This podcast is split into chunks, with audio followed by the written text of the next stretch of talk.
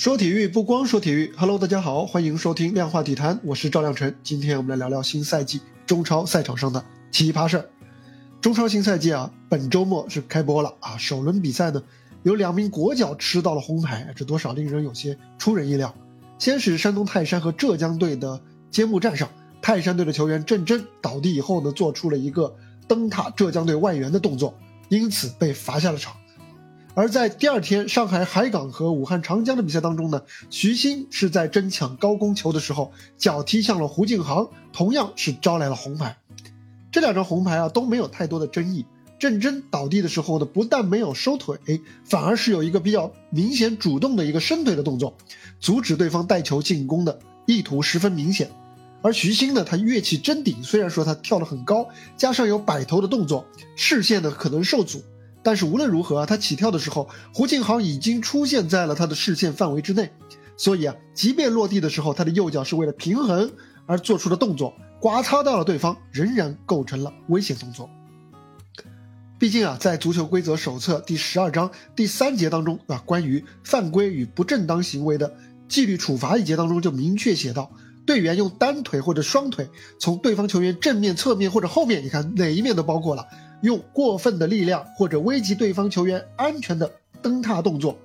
抢劫球，均视为严重犯规。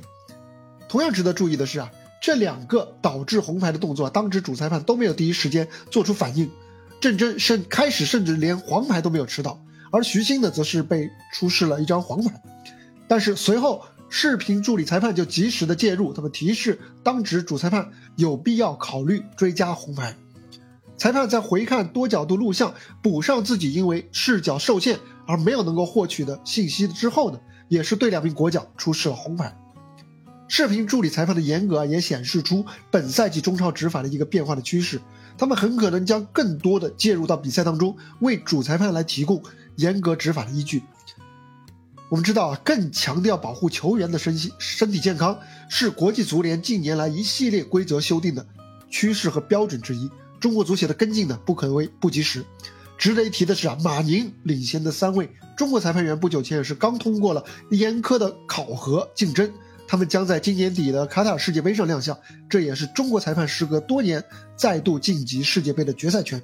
而马宁的风格是什么样呢？正是以严格甚至严厉著称，他几乎把中超所有的球队的球迷都得罪了一个遍。除了响应国际足联的要求之外呢，中超执法从严呢。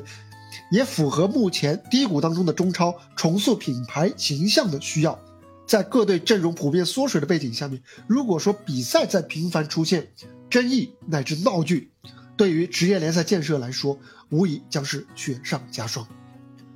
两名国脚啊，在首轮比赛的红牌呢，是否会获得追加处罚？目前我们还有待啊纪律委员会来做出判定。郑铮啊，在揭幕战前，他刚刚作为中超球员的代表来致辞。转身却又做出了危险伤人的动作，这不能不说有点讽刺啊。而徐新呢，他是在新东家首秀啊，努力表现啊，这可以理解。而赛后呢，他也是第一时间在社交媒体上主动的向胡靖航道歉了，而且也获得了后者的谅解啊，看起来像是一段佳话啊。但是呢，在转播镜头上，徐新在离场的时候啊，嘴里是念念有词，好像有点骂骂咧咧的，甚至。疑似他踹碎了荆州体育场球员通道的玻璃门，足协的有必要来对此进行这个核实调查。如果能够证明是徐新干的，当然不可姑息。两名国脚啊，在首轮中超的两张红牌，也是给中超的管理者在新赛季提了一个醒。越是各方面都比较艰难、问题多多的情况下，球员就越是容易破防，他们的心态呢就越容易变得浮躁、焦虑。而球场上的赛风赛季也越是容易一道出现滑坡，所以你看，维护乃至重塑中国职业足球的形象，真的是一项非常艰巨的任务。